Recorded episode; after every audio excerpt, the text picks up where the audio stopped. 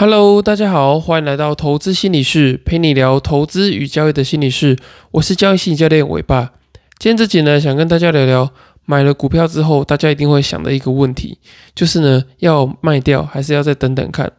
那为什么会想聊今天这集呢？主要是因为最近行情不太好嘛，就是原本前一阵子酝酿一个反弹，结果呢反弹上去好像呃没有很久，又马上反转，然后呢下跌。那在这个时候啊，手上有股票的人就会想说，诶，我应该要赶快先卖掉呢，还是说我再等等看？那会想做这一集，其实背后还有一个原因就是，呃，我在做这个交易心理咨询的时候啊，我有跟我的这个来谈者聊到说，诶，你在做的这个决定。就是你在做的这个交易决策，到底是呃单纯的衡量利弊的一个呃交易选择，也就是一个呃 trade off，还是呢你只是为了这个逃避痛苦而做的一个交易的决策？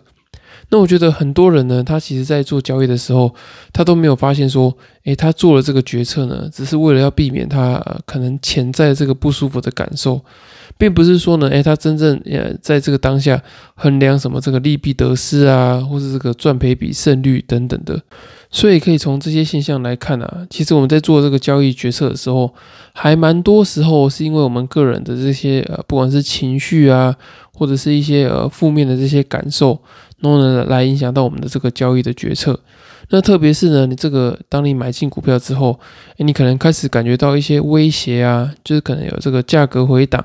或者是说呢，诶，潜在这些波动变大的时候，你可能就会开始担心。那为了不想要继续这种啊担心啊紧张的感觉，所以呢，就选择把这个股票卖掉。然后最后呢，看这个股票上涨的时候，你内心就觉得说，哦天哪，我当初到底在想什么事情？可是其实你当时呢，只是被你的这个情绪所驱动。那我们今天其实要回归到比较呃偏理性层面的来看。我觉得呢，有四个重点是你在呃要决定要呃卖掉，或者是在这个看看留着再看看的这个呃区别。那第一个呢，就是先看一下你自己当初的这个交易的计划啊目标，然后呢，你这个周期跟进场的条件是什么？在考虑要不要卖出股票之前啊，我们其实应该要先了解说自己当初投资的目标是什么。像有些人买 AI 啊，可能就是看它长期的这个应用。或者是说呢，诶，它在这个近期的这些科技发展里面，算是一个比较走在比较前面的这些科技应用，那可能看好的是一个呃一到三年以上的这个趋势。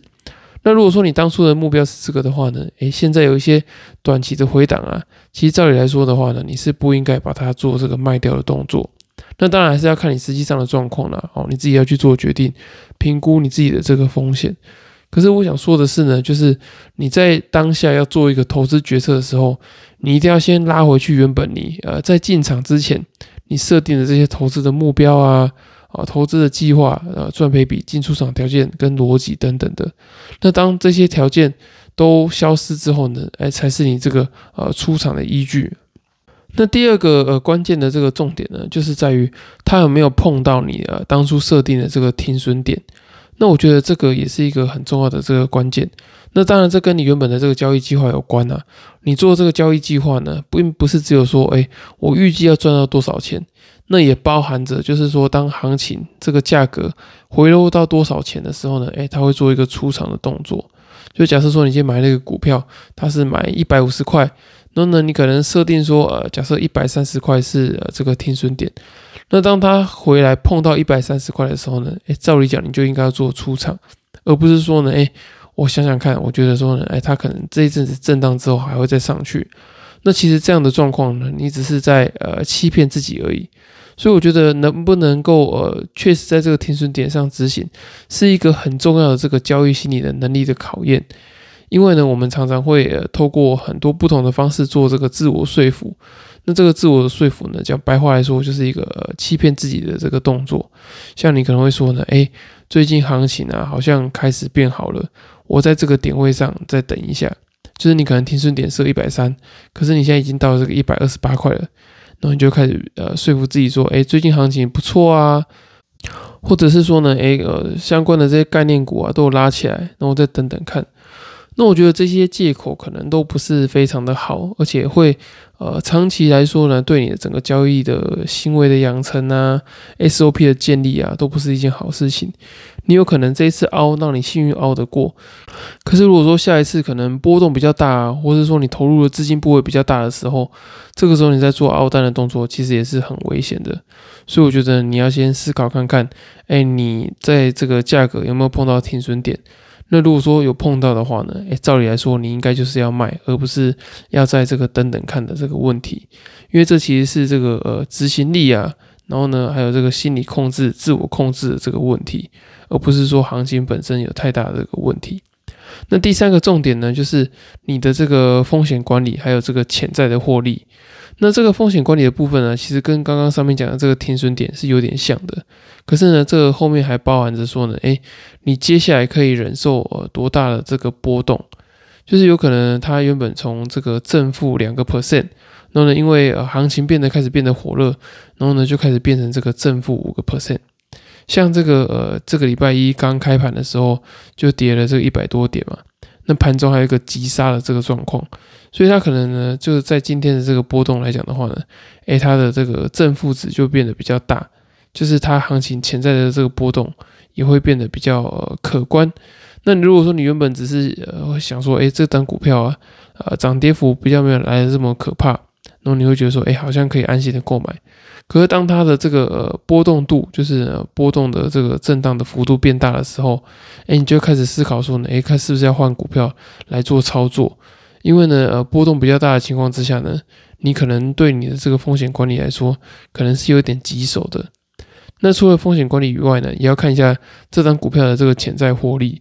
你如果说你对于这个呃股票的这个获利预期是非常高的，可是呢，有可能这个股票从这个呃波动很大的股票变成是一种呃比较偏向于这种定存股或者是价值股的这种概念的话呢，诶，可能对你来说就不太适合。例如说，像这个二零二一年啊，就是这个中钢啊相关的钢铁类股都跑得很快，然后也跑得蛮凶的。可是呢，等到现在这个状况的时候呢，诶，大家可能也只是把它当成是啊，不管是定存股啊，或者是什么资金避风港，有一个鼓励的这个股票。所以我觉得呢，一档股票它后面有没有这个潜在获利，也就是它未来的这个获利成长性啊，或者说价格的这个振幅会到多大，也都是你要不要继续持有一档股票，或者是说呢要把它卖出的这个考量之一。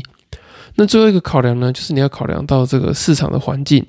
有时候可能一档股票一直在涨的时候呢，诶，你会觉得说，诶，这档股票怎么感觉很强？然后呢，是不是我再进场试试看？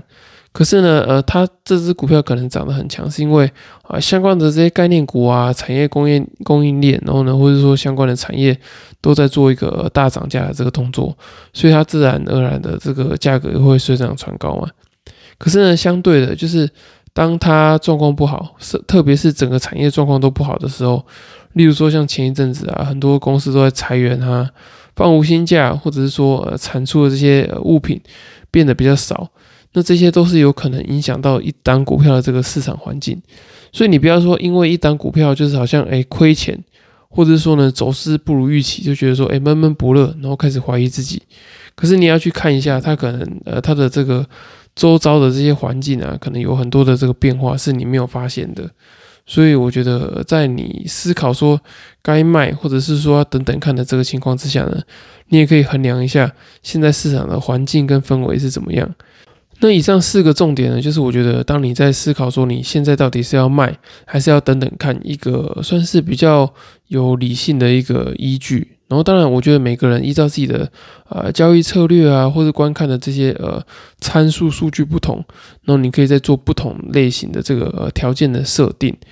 可是呢，我觉得不管你设定什么样的条件，不管是基本面啊、技术面、总体经济，或者是呃筹码等等的。你有一个很重要的点，就是你绝对不能够呃欺骗自己，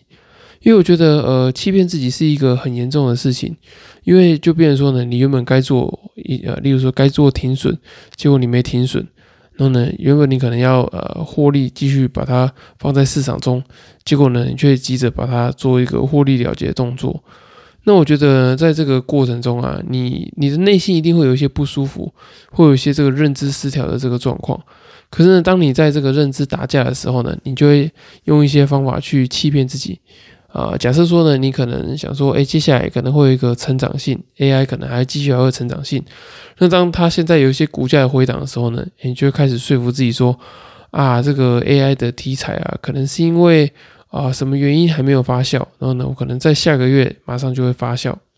可是呢，其实呃，这个状况可能并不是像你想象中的这个样子，也许它有一些交期的问题啊，或者是它有一些工序的问题等等的。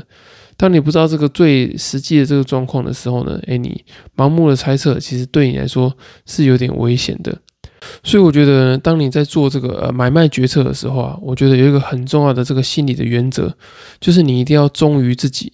也就是呢，呃，是就是，不是就不是，就是不要因为说呢，呃，好像感觉要亏损了，然后呢，会觉得说有点不舒服，所以就逃避去面对这件事情。我觉得这件事情对你的这个交易来说会是一个蛮大的打击。就是如果说你一直都不去正视这个问题的话，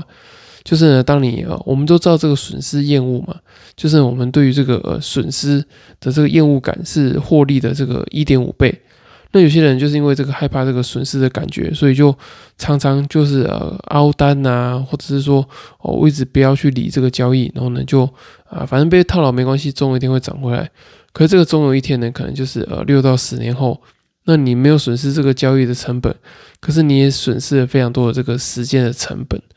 所以我觉得呃，在这个交易的过程中啊，呃，特别是你要开始去做这个卖出的动作的时候呢，一定要好好的去思考一下，让你呃就是迫使你去卖出的这个因素，到底是呢你基于以上这四个重点，然后呢做出一个理性的分析啊，或者是这个逻辑的判断。还是说呢？诶，你只是单纯觉得说，哦，你这个手上有股票，然后觉得说好紧张、好可怕，然后随便草草做出一个这个决策。那我觉得，在这个交易心理啊，对你的这个呃交易的决策，或者是这个卖出的决策来说呢，其实是占有蛮大的这个影响性的。好，以上就是今天的内容。那如果说呢，你在这个呃卖出的这个决策的过程中啊，你有发现说，诶，你自己好像常常会因为呃。不管是呃想要逃避痛苦啊，或者是说呢，你觉得说你不想要面对某些困难的抉择的话呢，你可以参考我刚出版的新书《在交易的路上与自己相遇》。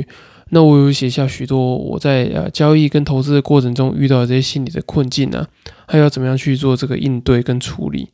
那如果说你没有时间看书的话呢，也欢迎你透过咨询的表单报名这个一对一的线上交易心理咨询。那在这个咨询的过程中呢，我会帮你呃快速的去理清你的这个交易心理的盲点，然后呢帮你找到你的这个呃投资跟交易过程中的这个心理的优势。那如果说你都没有付费的考量的话呢，也欢迎你呃透过这个二十四集的题目，你可以传讯息或者寄信给我，我可以帮你做一个简易免费的交易心理咨询。另外，我也想提醒大家，就是我最近有跟这个读书共和国，呃，一起办一个这个线上的书展，就是我整理一些还不错的这个投资类啊、心理类，或者是呃这个投资心理类的这个书籍。那透过这些书籍的整理跟这个阅读，你就可以发现说，哎，原来还有这么多不同的这些投资的方法啊，还有这个心理调试的方法。那在你这个呃投资的能力或者是交易心理素质上，相信都会有这个很大的提升。那如果说有兴趣的伙伴呢，可以再到这个呃资讯栏的这个链接去做这个购买。好，今天的节目就到这里喽，我们就下次再见，拜拜。